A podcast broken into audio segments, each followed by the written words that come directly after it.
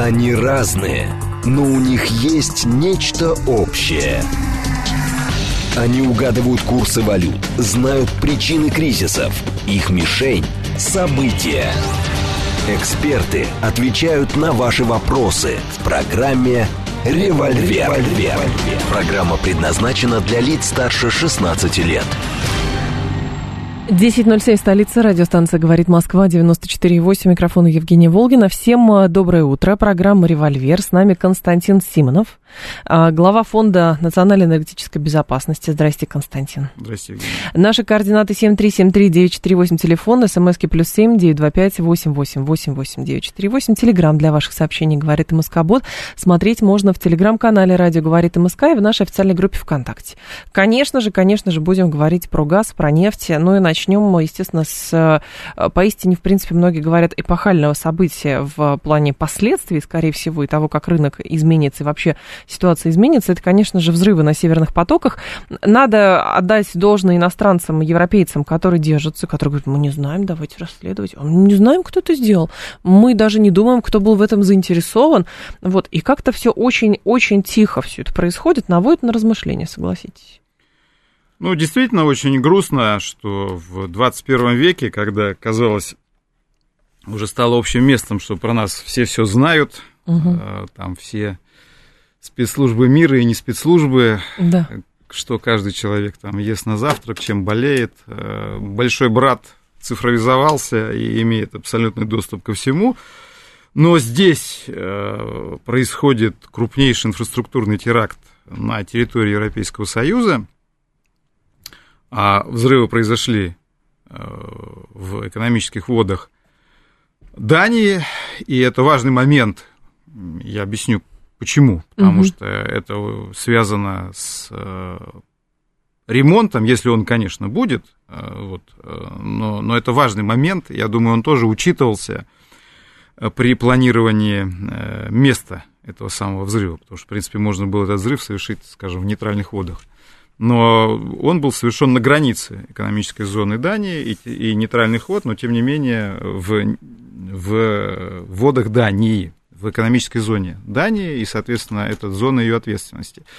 И вот получается, что, как вы справедливо заметили, все разводят руками, потупливают взор, но сказать, что произошло в Балтийском море, не Э, в состоянии. Угу. Вот, и обещают э, расследование, прошло уже почти неделя, вот, никаких внятных фактов от этого расследования нет. Э, что означает, что никакого на самом деле расследования не будет. То есть, не знаю, какие там знатоки ведут это следствие, но я думаю, что в результате именно следственных действий никакого официального ответа на вопрос, кто взорвал в 21 веке газопроводы на территории Европейского Союза мы не получим. Это означает, что э, мы будем находиться э, в сфере интерпретации, чем мы и занимались, э, и не только мы, последнюю неделю. Поэтому, увы, вместо того, чтобы получить данные расследований, опять же, мы можем долго там спорить, доверять им, не доверять, и в эпоху highly likely, конечно, все эти расследования тоже вызывают вопросы. Но здесь даже этого нет. То есть здесь просто молчком, нет ничего. Молчком вообще да, взорвали и все. Кто-то загадочные какие-то люди. Нет, идет обсуждение, кто мог это сделать. Там, я не специалист в военно-технических вопросах, в этом плане удаляться вопрос там аквалангисты или там подводные Дроны, лодки, это не ко мне. Э, да это и не важно, еще раз повторяю, поэтому все это домыслы, то есть мы имеем дело с ситуацией, когда официально никто нам не скажет, кто взорвал газопроводы, а дальше будут там слухи, спекуляции. Поэтому мы вынуждены вооружиться старым добрым римским вопросом купродест, кому выгодно, и на него отвечать. Тем более, что этим занимаются и западные СМИ вовсю уже неделю. Я собрал все угу. основные обвинения в адрес э, России и классифицировал их, так. и могу, соответственно, сейчас, сейчас э, поделиться тем, а, какие версии выдвигаются, почему Россия сама, как известный персонаж Гоголя, унтер-офицерская вдова, сама себя высекла, то есть взорвала свои собственные э, газопроводы. Версия первая. Россия хотела оставить Европу без газа и применила э, свое знаменитое газовое оружие. Ну, я напомню, что термин газовое оружие, энергетическое оружие используется уже порядка 15 лет, но обычно Россию обвиняли в том, что она э, использует угрозу отключения от поставок газа как способ давления на европейцев, которые от него э, зависят. И даже в последние месяцы американцы придумали э, новое слово, оно раньше не использовалось, вот, вот uh-huh. так, это глагол, глагол weaponize, то есть они говорят Russia weaponized. Ну, слово weapon, оружие, то есть э, такой красивый глагол, то есть как бы, как бы Россия вооружает тему газа, так можно сказать. Ну, одним словом, так получается, вот это слово американские официальные лица вот постоянно э, в последние месяцы используют, говорят про Россию. Таким образом, но тут получается уже первая неувязка. Почему? Потому что если Россия а, применяла а, возможность отключения как способ шантажа, получается, что сейчас она а, это оружие теряет. Элемент шантажа. Нечем шантажировать, ну, да. если ты от газа отключил. И не просто отключил, даже, а взорвал трубу. То есть даже психологически получается, что если нас раньше обвиняли, еще раз повторяю, что мы создаем атмосферу страха и ужаса перед э, возможностью остаться без российского газа, то теперь почему-то мы вместо того, чтобы дальше шантажировать, э, этой возможности э, лишились. Угу. Но на самом деле, хорошо, предположим, что Россия все-таки перешла от слов к делу и решила не угрожать, а как призывают нас многие депутаты и ряд лиц, принимающих решения, призывают нанести противнику максимальный экономический ущерб. Ну, я не устаю э, говорить о том, что я придерживаюсь прямо противоположной позиции. Я принципиальный противник перекрытия поставок газа из э, России. Много раз объяснял, почему. Еще раз этой темы сегодня коснемся. Но в России такая точка зрения, безусловно, существует. Я уверен, что часть наших радиослушателей тоже думают так. Давайте нанесем противнику э, ощутимый экономический ущерб и перекроем поставки. Но подождите, а давайте вспомним – а работал ли Северный поток-1 и работал ли Северный поток-2?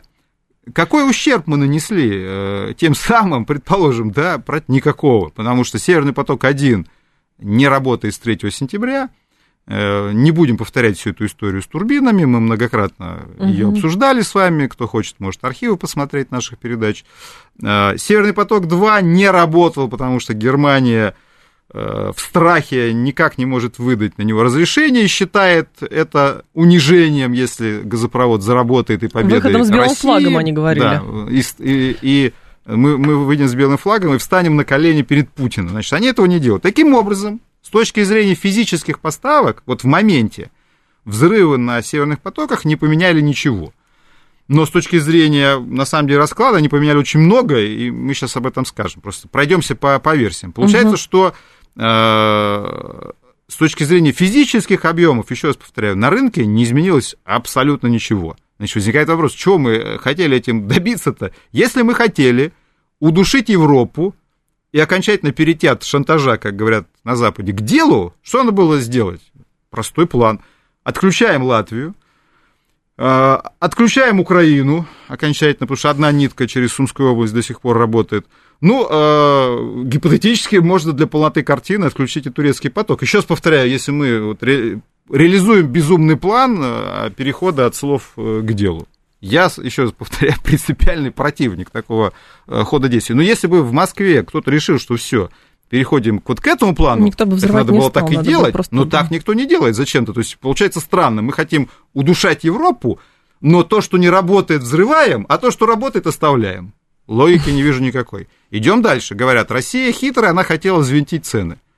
Возвращаемся к прошлому пункту. Слушайте, как можно взвинтить цены, если люди, которые занимаются газовым бизнесом, прекрасно знают объемы, входящие э, в Европу. И вот когда был взрыв, я сразу сказал, конечно, будет реакция, но она была, кстати, очень осторожная. Да, за два дня цены выросли на 20%. На самом деле, по нынешним временам это э, не Ничто, так много. Да. И я ждал, что они начнут откатываться назад. Точно так и произошло. Они падают в конце недели, и вчера упали еще на 10%. Вот я посмотрел цены до взрыва на ТТФ, основной хаб, значит, там цена была порядка 49 долларов за, тысячу, ой, за миллион МБТУ британских единиц термических.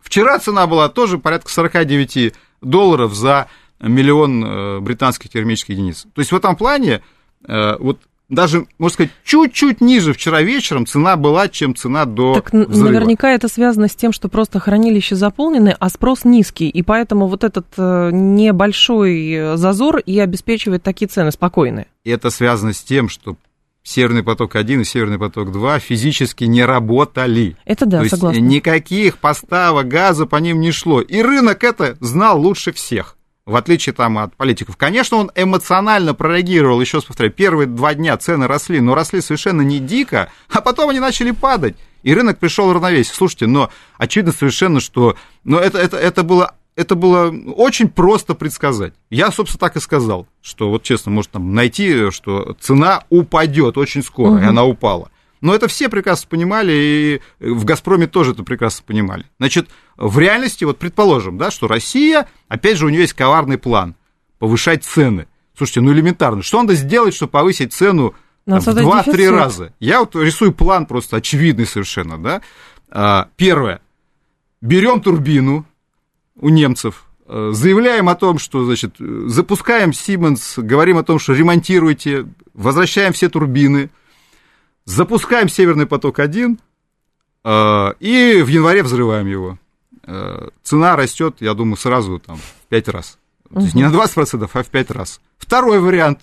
Взрываем э, трубу Baltic Pipe. Которую запустили. Которую запустили. Да. Вот она, кстати, в коммерческое обращение вошла с начала октября. Вы знаете, я сразу говорю, я вот всегда, когда вот в прежние времена эксперты начинают там рассуждать, там, взорвем это, взорвем то, нападем на этих, бросим бомбу туда-сюда, меня это всегда коробило. Я сейчас сам рассуждаю, вы можете меня спросить, что ж ты, Симонов, делаешь? На самом деле времена настолько дикие, э, что, к сожалению, приходится э, вот в таких терминах э, размышлять. Но я просто еще раз повторяю, когда Россию говорю, Россия обвиняет в том, что сама взорвала свой газопровод, с точки зрения роста цен, я говорю, что если бы мы пошли по такому пути, есть гораздо более очевидные планы, которые имели бы гораздо более э, серьезный эффект. Ну и плюс вот. мне кажется, что в, против версии того, что мы сами взорвали эти газопроводы, э, говорит то, что мы до последнего, до последнего э, в любую, значит, имеем любую возможность используем для того, чтобы прокачивать и сохранять прокачку Это газа. Да, я об этом и сказал, что мы э, поставки через Украину э, не останавливали, и по турецкому потоку, Не естественно, тоже. Да. Да, то есть в этом плане мы продолжаем обеспечивать Европу газом, ну, ту часть Европы, которая не создает нам санкционных трудностей. А, и, и я считаю, это правильная позиция. И а, объясню еще раз, почему, когда мы дойдем до альтернативных версий, а кто тогда мог это сделать. Но на самом деле этими, это два основных аргумента, угу. что Россия начала уничтожать Европу окончательно, и Россия решила взвинтить цену. Что на самом деле тоже означает, что прод... решила уничтожить Европу окончательно. Есть и другие, более э, такие локальные версии, но они тоже встречаются. Первое. Э, Россия поняла, что Северный поток-1 не заработает, решила получить страховку и взорвала собственность, и теперь пойдет в страховые компании. Слушайте, ну слушайте, ну вы всерьез считаете, что страховые компании вот что-то заплатят за сейчас. это? Да это просто смех. Они предъявят эти же заметки в европейской прессе и скажут, да, они сами себя взорвали, вы что, не знаете? Вот э, британский таблоид об этом написал. Как, вы этому не верите? И, и вы что, считаете, что суд действительно вынесет решение Европейский в пользу... тем более, да. Да, суд, э, я вам могу долго рассказывать, как шли суды с Украиной, я этой темой занимался плотно, и как этот стокгольский арбитраж э, принимал решения в нарушении всех норм европейского, римского права, нарушены были э, и равенство сторон в правосудии, в судебном процессе и прочие-прочие вещи – когда, например, на полном, на голубом глазу э, принято было решение, что да, нарушили контракты и Украина, Нафтогаз, и Газпром, но у Нафтогаза сложная экономическая ситуация, а у Газпрома легкая, поэтому Нафтогаз не должен был это выполнить, а Газпром должен штрафы заплатить. Ну, то есть это вот один из примеров. Э, и, и там масса совершенно историй, как судились по поводу с, с Польшей по поводу участия пяти европейских компаний в качестве акционеров, и как она заблокировала это, угу. и по поводу решения Дании насчет строительства как раз, э, когда разрешение вокруг стройки, вот, собственно, вокруг этого острова, где взорвали газопровод. Масса примеров очень избирательного подхода э, к правосудию. Поэтому рассчитывать на то, что мы получим страховку, ну, это просто смешно. Вот честно, просто смешно. Вот. И, собственно, вот как бы и когда мы говорим там про то, что вот, собственно, мы Версия могли бы рассчитывать да? на какие-то, какую-то там монетизацию этого, это, этой истории, я, честно говоря, не вижу ни одного просто, вот ни одного разумного аргумента в пользу того, что, то есть зачем мы, собственно, все это э, затеяли. Но при вот. этом, мне кажется, Константин, все это на самом деле похоже на то, что э, колеблющимся немцам показали, что не время больше колебаться. То есть вы пока колеблетесь и надеетесь, что что-то будет, и вдруг мы все равно запустим, вот есть дополнительная труба, пока сложно, но потом может быть. А взорвали трубы и все. Абсолютно верно. Вот здесь мы переходим к основной логике действий потенциальных взрывников. Те, кто взорвал, да господин Блинкин открыто сказал, что это прекрасная возможность прекратить э, газовые отношения между Европой и Россией. Вот, собственно, э, здесь я возвращаюсь и к своему тезису, почему мы должны сохранить поставки в Европу, mm-hmm. потому что мой главный тезис даже не про деньги, хотя это тоже важно. А, мой главный тезис заключается в том, что 50 лет Соединенные Штаты всеми силами пытались разорвать газовые отношения между mm-hmm. Европой и Россией. Это их игра, и они сейчас пытаются эту игру перевести в завершающую драму.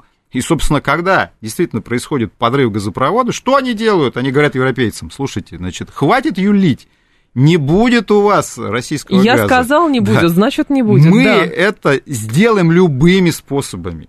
Вот мы можем пойти даже на то, что раньше казалось абсолютно угу. немыслимым. А сейчас, ну что вам еще, дорогие европейцы, показать из нашего арсенала, чтобы вы окончательно поняли, что никаких у вас газовых отношений с Россией не будет. Потому что вы правильно говорите, одно дело там декларировать, а другое дело в уме все-таки держать. Ну, слушайте, если будет страшно и холодно, ну ладно, пойдем там к русским, вот, а у них там есть Попросим а, чуть-чуть. Северный поток-1, там что-то сделаем с этими турбинами, на крайний случай, может, запустим Северный поток-2, вот, а, ну, потому что действительно темпы деиндустриализации Европы достаточно серьезные. Опять же, я многократно говорю, что я далек от мысли, угу. что европейская экономика вот прям рухнет, как опять же у нас некоторые горячие головы думают, да что нет, там конечно. прямо значит, будут трупы с улиц замерзшие убирать и так далее. Да нет, этого не будет, э, не будет. Европа переживала энергетический кризис 1973 года, он тоже был довольно серьезным шоком.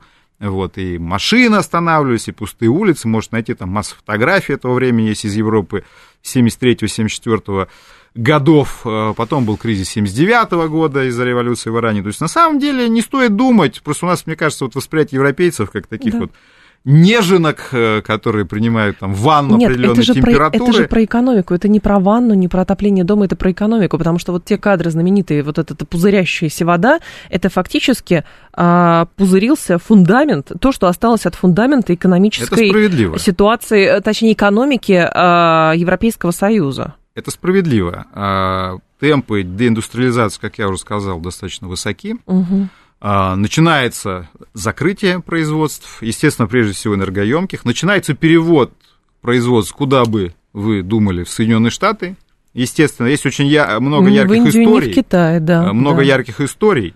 Ну, например, то, что компания Tesla, которая собиралась строить фабрику аккумуляторов под Берлином, гигантскую, угу. теперь опять возвращает эту фабрику в Соединенные Штаты, потому что э, смысла экономического это делать она не видит. Вот. Э, поэтому, кстати, я совершенно не удивлен, что Илон Маск задумывается о решении украинского кризиса, потому что это его бизнеса касается напрямую.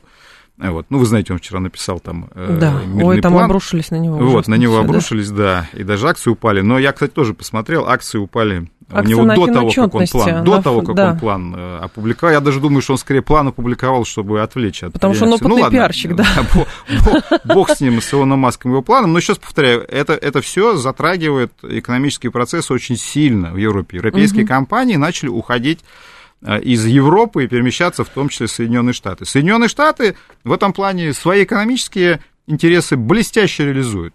А, стоило заговорить про то, что доллар слишком переоцененная валюта, э, Соединенные Штаты наносят удар по всем альтернативным валютам. Посмотрите, что творится mm-hmm. с фунтом, посмотрите, что творится с евро, э, посмотрите, что творится с иеной японской. Инфляция в Европе официально уже 10%. Для них это очень много, да. Производство, как мы уже сказали, переносится в Соединенные Штаты. И, наконец, Э, стоимость акций европейских компаний, то есть рушатся не только акции Илона Маска, прежде всего это рушатся акции европейских компаний. Два Если вы посмотрите капитализацию, например, нефтегазовых компаний в Соединенных Штатах и европейских компаний, удивительная вещь, акции американских мейджеров нефтегазовых резко растут, акции европейских компаний падают. И Bloomberg уже открыто пишет, ну, давайте скоро дождемся, Exxon купит что-то крупненькое в Европе, либо Shell, либо BP. И мы дождемся этого очень скоро. На вот, этом это фоне- будет, вот это будет прекрасный, прекрасный итог э, гуманной энергетической политики Соединенных Штатов и тех советов, которые они э, давали э, европейцам на протяжении всех этих десятилетий. Здесь еще есть, э, да, стоит отметить, что два банка банкротятся вот-вот, Credit Suisse и Женер- Societe Generale, тоже крупнейшие банки Европейского Союза. Это все вот в одну копилочку. Да, абсолютно верно. С Credit Suisse там чудовищная история, его капитализация рушится буквально на, На глазах. на глазах. Вот, э, я думаю, несложно догадаться, кто там примет участие в скупке Мгм. остатков э, этой империи, которая сейчас э, разваливается. Вот. И в Британии похожие процессы происходят. То есть в этом плане действительно Соединенные Штаты достаточно четко реализуют, пусть и самыми дикими способами, но свой экономический интерес они понимают и предельно жестко ему следуют. Знаете, И- здесь, Константин, я прошу прощения, просто с э, газом, если дальше тему развивать. Ведь мы понимаем, во-первых, что есть и другие газопроводы, которые остались, и нет гарантии на то, что э, кто-то не подумает тоже на них какие-то атаки совершить. Плюс, если у американцев есть э, прям так догмат по тому, чтобы разрушить вот этот экономический фундамент между Россией и Европейским Союзом, и чтобы Россию лишить денег, так мы же понимаем, что под, под атакой могут быть газовозы, или нефте, нефте, нефтяные танкеры и так далее. То есть защиты, по сути, нету. Вот в чем дело. Э, Я согласен с тем, что у нас еще осталась инфраструктура. И, кстати, даже осталась одна нитка живой Северного потока-2. Ага. Э, Газпром завершил откачку газа, и, по крайней мере, по предварительным данным, она не повреждена. Не знаю, по каким причинам и что с ней будет дальше, вот, но, по крайней мере, Балтийская ниточка у нас одна осталась. Э, Есть турецкий поток из морских Мгм. труб. А Что касается украинского транзита, я лично уверен, что поставки будут э, прекращены, причем по инициативе украинской стороны э, в самое ближайшее время. Это тоже часть вот этого плана Плана. до додавливания наших газовых отношений. Соединенные Штаты подсаживают Европу на свои энергоносители и э, разрушают возможность получения энергоносителей по комфортным ценам. Потому что изначально, я напомню, Европе подсунули идею, что диверсификация приведет к конкуренции. Да. Типа СПГ будет конкурировать с русским газом трубопроводным, и вы, европейцы, будете в шоколаде. И теперь европейцы, как известно в фильме, да, что-то, значит, не очень, значит, э, как в джентльменах удачи, да, порожняком, в общем, не, не удалось э, пойти, э, когда им там бетона налили. Мгм. Вот, собственно, такая ситуация примерно и получается с европейцами, которые неожиданно обнаружили себя вот в такой энергетической ловушке. Но про, про газовозы интересная тема и подрывы, я, может, несколько слов после Давайте, после новостей, Да. Константин Симонов с нами. Говорим про нефть, про газ, про все. Не переключайтесь, через 4 минуты вернемся. Они разные, но у них есть нечто общее. Они угадывают курсы валют, знают причины кризисов. Их мишень – события. Эксперты отвечают на ваши вопросы в программе «Револьвер». 10.36, столица, радиостанция «Говорит Москва», у микрофона Евгения Волгина. Всем еще раз здравствуйте, программа «Револьвер». А с нами Константин Симонов, генеральный директор Фонда национальной энергетической безопасности. По поводу, говорим, э, северных потоков и того, чего ждать. По поводу газовозов. Константин, Так вот, пару- на самом пару, деле, по да, поводу слов. газовозов, я уж не знаю, вы наши имели в виду газовозы или американские, Наши, не но наши, все. действительно Уже непонятно. тут возникает, конечно, Что серьезный риск защитой. хаотизации всей этой истории, Мгм. но я думаю, что Соединенные Штаты исходят из принципа, э, что все звери равны, но некоторые сильно равнее. То есть э, в этом плане я думаю, что Соединенные Штаты э, вообще-то могли бы набраться цинизма и просто сказать, да, мы взорвали э, северный поток. И что вы нам сделаете, и да, дальше, И что дальше? Что дальше? Вот. Действительно, кстати, и что бы было дальше? Что Европа бы возмутилась, ущипнула бы себя и сказала, слушайте, как же мы свою энергетическую политику выстраивали на основании их советов? Нет, конечно. И что, Россия бы Э, торпедировал бы какой-то газовоз американский. Вот на этом все и строится, понимаете, на этом все и строится. Зачем говорить, если Соединенные Штаты, понятно? Соединенные Штаты чувствуют, чувствуют свое могущество экономическое, военное, политическое, вот, и пользуются этим все более э, жестко и цинично. Вот это как, понимаете, это все равно как визит э, Нэнси Пелоси на, на Тайвань. Тайвань. Вот абсолютно то же самое. Что вы сделаете? Ракету вот мы, ну, мы, вот, да, И что вы с ней сделаете? Да, бабушка вот решила и полетела. И чего вы, товарищи из Китая, с вашей крупнейшей экономикой, там, по цифрам обогнавшей Соединенные Штаты, сделаете с этим? Утерлись, утерлись. Здесь примерно та же самая ситуация. Вот. Правда, американцы, еще говорю, публично взрывы не подтверждают, но прямо говорят, что это прекрасная возможность поставить угу. точку в газовых отношениях. России и Европейского Союза. Поэтому я считаю, что мы должны бороться за то, чтобы эту точку не поставить. А как? И, э, ну, по крайней мере, сохранять э, там, где возможно наши газовые отношения, и пытаться европейцев, европейцев как расшевелить, показать им, Думаете, что можно? они... Ну, слушайте, э, ну, Тогда нам просто, просто надо сказать, мы эту газовую игру проиграли и Нет, закрыть я думаю, вопрос. что у нас во многом ждут э, зимы, что действительно что-то должно... Ну, зимы ждут, То есть, условно, зимы ждут. немецкий БАСФ, если начнет останавливать свое производство, А одно дело какое-нибудь слов... словацкое, да, какая-нибудь небольшой заводик в Словакии, а другое дело, когда это крупнейший ну, концерн во-первых, мире. Volkswagen заявляет уже Volkswagen о возможности согласна, переноса да. в Соединенные Штаты, то есть все, все это очень э, не маленькие истории, потому что идет под нож металлургия, химия, то есть это достаточно серьезные а почему отрасли. они в Индию не переводят?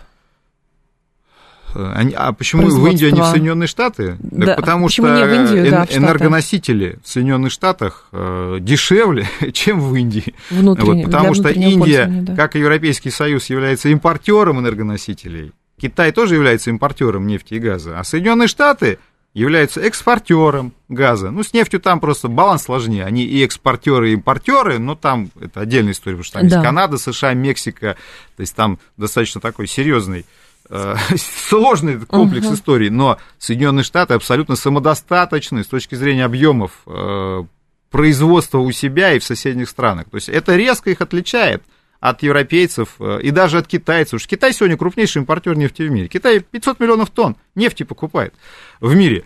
Вот, э, резко увеличивает импорт газа Китай. То есть в этом плане Соединенные Штаты по энергоносителям они себе э, независимость создали. Вот. А если вы возьмете сочетание инвестиционных условий, возможность доступа к дешевой энергии, угу. рабочую силу, не такую, кстати, дорогую, понятно, что не как в Индии, но на самом деле по сравнению с Европой она не такая дорогая. В этом плане, конечно, там формируется достаточно такой серьезный конкурентоспособный продукт. Просто раньше было более выгодно выносить производство. Теперь Соединенные Штаты решили, что в нынешней ситуации выгоднее возвращать их. И они это делают. Делают самыми циничными э, способами. А вот что касается, опять же, того, что мы должны сделать, э, вот несколько слов просто, поскольку Давайте. анонсировал историю, почему взорвали все-таки в экономической зоне э, Дании. Потому что одна из гипотез, там, можем мы отремонтировать или не можем. Во-первых, э, если даже и начнем ремонтировать, понятно, что эту зиму ну, точно европейцы будут жить без э, трех из четырех ниток. Это однозначно, потому что э, в истории человечества вообще не было подрывов морских газопроводов. Были истории, связанные с э, технологическими инцидентами. Ну, например, были истории, когда цепляли якорем морские трубы. Mm. Вот. Там быстро прошли ремонты, но, извините, это, это не, не, это же не тротил заложенный, было, да? а якорь. Поэтому здесь сравнивать э, сроки э, очень сложно. Но по таким очень грубым оценкам технологически это займет, а, я думаю, что не меньше года. Вот. Но, но в зиму мы точно не уложимся. Но один из вопросов заключается в том, что поскольку взорвали в экономической зоне Дании, чтобы начать ремонт, нужно с Данией договариваться и получить а разрешение. А фокус-то в том, что, э, скажем, э, Северный поток-2, например, находится под санкциями, вот как вы будете э, его ремонтировать? Северный поток-1 под санкциями не находится, но я думаю, легко может там оказаться. И в этом плане, даст ли Дания разрешение на ремонт, э, огромный вопрос. А опять же, если ремонт провести, не произойдет ли взрыв новый и так далее, и так далее, и так далее. Поэтому, конечно, э, мы все равно должны европейцев призывать к тому, ну, ребята, ну, посмотрите, вы уничтожаете свои экономики, ну, ущипните вы себя. Вы превратили энергетический мир просто в бои без правил. А действительно, ну, в этом плане нам просто не хватает здесь решительности. А что мешает там пиратам появляться на пути следования нероссийских танкеров? Собственно, э, что мешает э, такими же способами действовать? Э, Военно-морского если, флота не хватит если, охранять все газовозы танкера. Если против нас творится откровенная дичь, ну что, что мешает каким-то загадочным пиратам перехватывать танкеры где-нибудь в океане? Вот. Не совсем я понимаю. Да даже зачем? Здесь. пираты даже не нужны, Константин. Мы с вами как раз говорили, что история с э, нефтеналивными всякими танкерами и с газовозами, она же проблематична в контексте еще нефтяного эмбарго тем, что, а, значит, э, какое-нибудь, не знаю, судно под греческим флагом идет, и вот его останавливают, говорит, а откуда нефть? Он говорит, откуда я знаю? Мне вот пришло, я должен доставить. Он говорит, нет, давайте-ка мы вас арестуем до выяснения всех обстоятельств. Но и все, пожалуйста. Стороны. Это с той, с той стороны, стороны так конечно, да. С той стороны. Э, я имею в виду, как можно действовать с нашей стороны, потому что мы-то так... Э, это, опять же, право Соединенных Штатов. Они э, право свое право считают трансграничным. То есть они вот вводят механизм прайская предельных цен. Они угу. разослали уже давно инструкции Минфина США всем перевозчикам нефти и говорят, если вы возите российскую нефть, вот вам список документов, вы их обязаны представить в Минфин Соединенных Штатов и доказать, что эта нефть э, везется э, в рамках потолка цен, что она не продается по ценам выше. По крайней мере, все равно заполните все, что знаете, дальше вы правы, можно арестовать греческое судно, э, грек там скажет, что он просто его везет, вот стоимость там фрахта, он отправит все документы в Минфин, да, ну в этом плане вполне может и судно задержать там на, на любое количество дней для выяснения обстоятельств угу. там, и так далее, и так далее, и так далее. Все это, безусловно, может э, произойти, и вопрос, что мы с этим сделаем. Но, э, собственно, поэтому мы и говорим про то, что мир совершенно беспределен и доминирует одна страна э, с правом силы. Ну, а остальное человечество, оно на это же смотрит тоже, как кролик на удава пока. Давайте тоже вещи своими именами называть.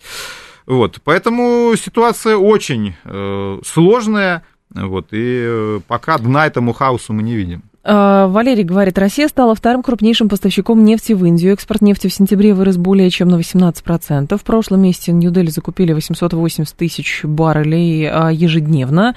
По мнению экспертов, в текущем квартале показатель может вырасти. Об этом а, Валерий присылает ссылку на российскую газету. Значит, Индия будет перепродавать нашу нефть с наценкой в два раза больше, а мы им скидку даем. Вот что делать. Значит, э, Валерий, ну на самом деле Индия нас сильно выручает. Это Будем правда. называть вещи своими именами. Почему? Потому что я, кстати, в нескольких передачах подробно угу. рассказывал про объем поставок в 2021 год в Индию.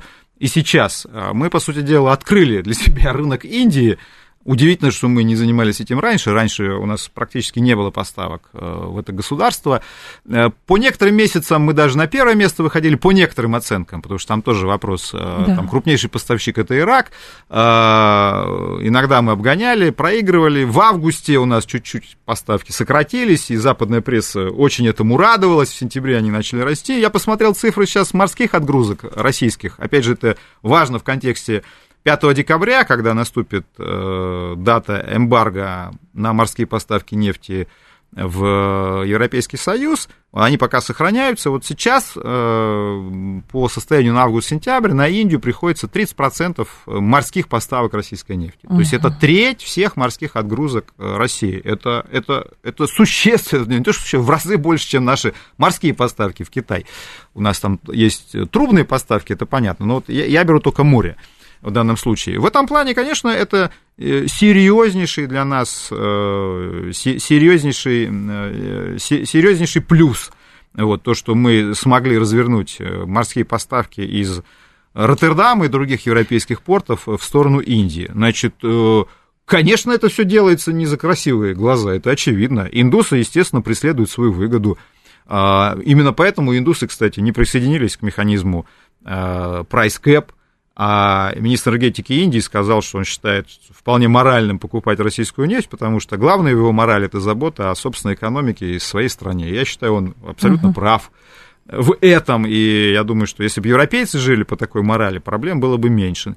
Ну да ладно, так вот, возвращаясь к Индии, э, ну не в два, конечно, раза, э, это вы, дорогой радиослушатели, э, все-таки преувеличиваете, но да, дисконт там составлял и порядка 20%, сейчас он ниже, и, кстати, я думаю, что сокращение поставок связано с тем, что мы тоже пытались там торговаться угу. с Индией, а Индия попыталась тоже показать, что есть альтернативы.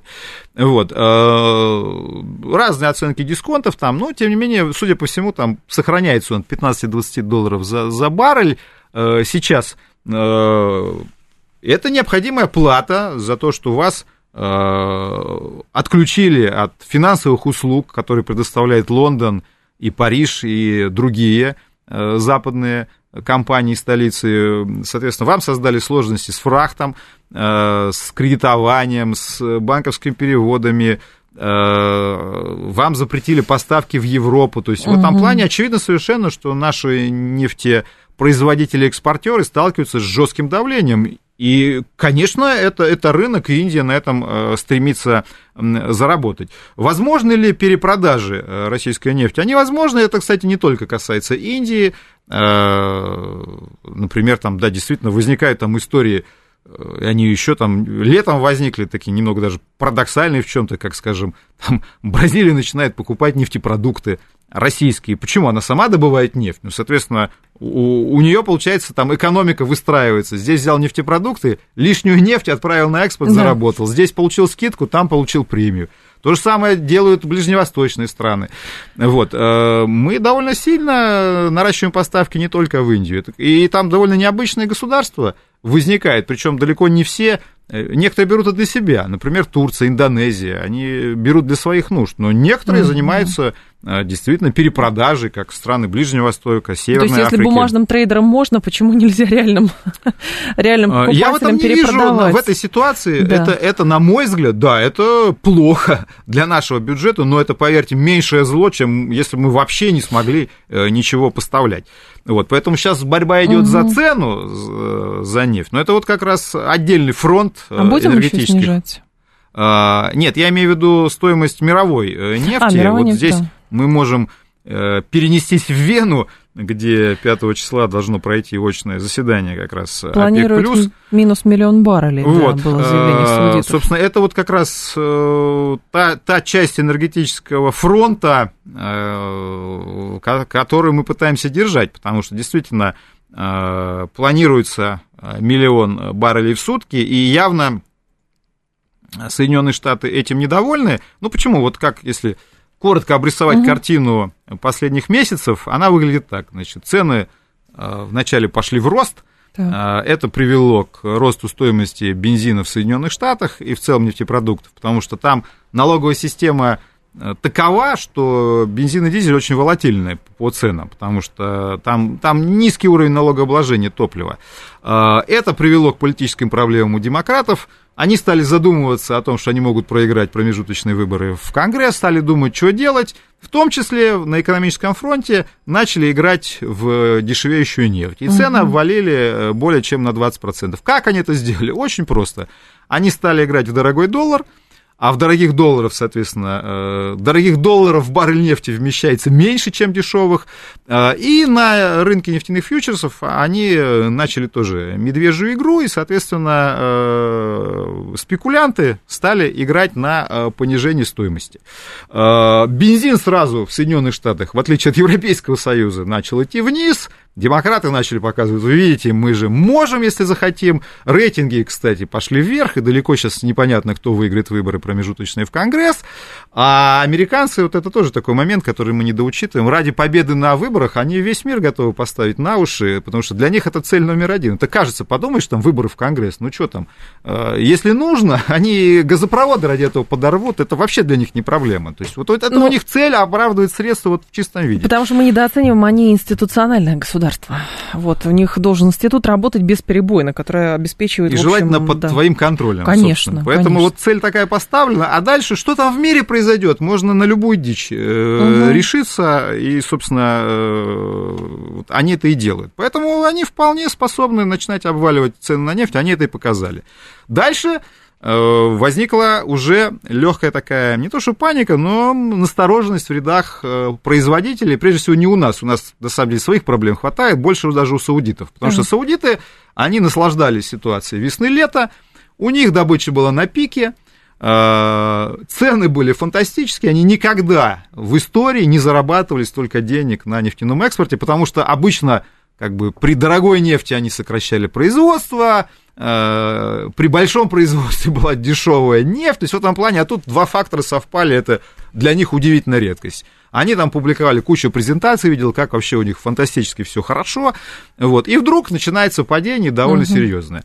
Э, Тогда министр энергетики заявляет, что безобразие, рынок физики отрывается от рынка фьючерсов, он абсолютно прав, но он оторвался уже достаточно давно, э, он это назвал шизофренией, но это шизофрения достаточно давно, и вылечить ее очень сложно, тем более, что лечить ее никто не собирается, но лечить собрались все-таки саудиты историями про физический э, рынок нефти. Тогда Так. они, собственно, решили, что надо послать рынку э, достаточно серьезный сигнал о том, что э, мы будем сокращать. То есть в этом плане получается, что американцы начинают играть на бумажном рынке, саудиты, подумав, отвечают им на физическом рынке. И на Они физическом говорят, аргументы Ребята, сильнее, значит, да. мы будем сокращать добычу. А, Значит, мы в ваши игры играть не собираемся. Ну, до этого я напомню, что их э, приезжал лично Байден, уговаривал повысить еще э, добычу. Саудиты понимают, что сейчас надо добычу ограничивать. Э, Не случайно, кстати, вокруг этого саммита тоже идет информационная игра, потому что там пытаются раздуть сенсацию, там, вот я читаю западное агентство, они пишут, там, отменено заседание технического комитета, которое 4 числа Мгм. должно пройти, то есть сегодня, кстати, Так. значит, из этого там делают сенсацию, что там опять русские с саудитами там что-то там не могут договориться и так далее. То есть все это обрастает огромным количеством слухов, но я лично думаю, что все-таки решение о миллионе будет принято, хотя бы потому, что на самом деле физически, честно говоря, с точки зрения добычи не произойдет э, ничего, потому что сейчас квота не выбирается. Мгм. Квота не выбирается, и довольно сильно она не выбирается. То есть там где-то порядка трех миллионов сейчас есть э, профицит. Но, опять же, сигнал для рынка очень важный, что Это да, квота не будущее, выбирается, да. но саудиты не будут наращивать добычу. Они не будут играть. Опять же, в контексте приближающегося 5 декабря для нас это важно. Для нас это важно, что саудиты не будут играть против нас, потому что их будут соблазнять. Европейцы, потому что европейцам-то что, им нужно, нужно знать-то нефть, они, естественно, будут эту нефть выкупать э, где только можно, и прибегут, и уже прибежали к саудитам, и будут говорить, что они премии готовы платить, только нужно эту нефть перенаправлять. Но, соответственно, э, идея эта ОПЕК+, плюс, она достаточно проста. Саудиты действительно нарастят э, поставки в Европейский Союз, и с европейцев сдерут премию, освободят часть поставок с рынка Индии, Китая, Индонезии, ряда других стран. Туда придет, соответственно, русская нефть все в больших объемах, которая будет уходить из Европы. И прямо скажем, нам придется за это все равно дать дисконт, там как Так. это пусть не расстраивает наших радиослушателей, потому что еще раз говорю, сейчас главное найти новые ниши на рынке, это абсолютный приоритет. Вот. э, Тем более, что пока даже с дисконтами цены на нефть все равно выше тех показателей, которые заложены и в бюджет этого Мгм. года, и даже в бюджет следующего года. Вот, потому что там разные даются макроэкономические оценки. Наконец-то Минфин связал стоимость нефти с объемами э, добычи. Вот. Но при объеме добычи примерно в э, там, 11 миллионов баррелей в сутки, который, скорее всего, все-таки мы не удержим, но я думаю, что на уровне в 10 миллионов мы вполне можем остаться. Цена там даже там 10-11 миллионов, цена на уровне 60-70 является приемлемой. Мгм. Вот, э, так что э, пока вот эта схема, она выглядит вполне, что называется, рабочим планом, который мы можем реализовать. Поэтому вот этот миллион баррелей, это действительно достаточно важная мера, которая должна зафиксировать то, что саудиты и русские в, одной лодке, они вместе борются за высокие цены, они их устраивают, и пока, еще раз повторяю, я вовсе не, не призываю там э, считать, что саудиты наши друзья навек, вот, но пока их соблазнить вот этой историей, что типа киньте русских, вы их рынок займете, э, не получается. Почему? Потому что на самом деле у саудитов тоже мощности не бесконечны, чтобы они там не говорили с точки зрения роста добычи. Вот. И в этом плане абсолютный хаос на рынке. Вот представьте, действительно, там вот уберут русскую нефть с рынка. На рынке начнется хаос, а, Казалось бы, саудитам это выгодно, потому что цена вырастет там, может, до 200, до 300 долларов, но стратегически саудиты тоже понимают, что высокие цены – это плохо, потому что за этим начнется деградация потребления товара.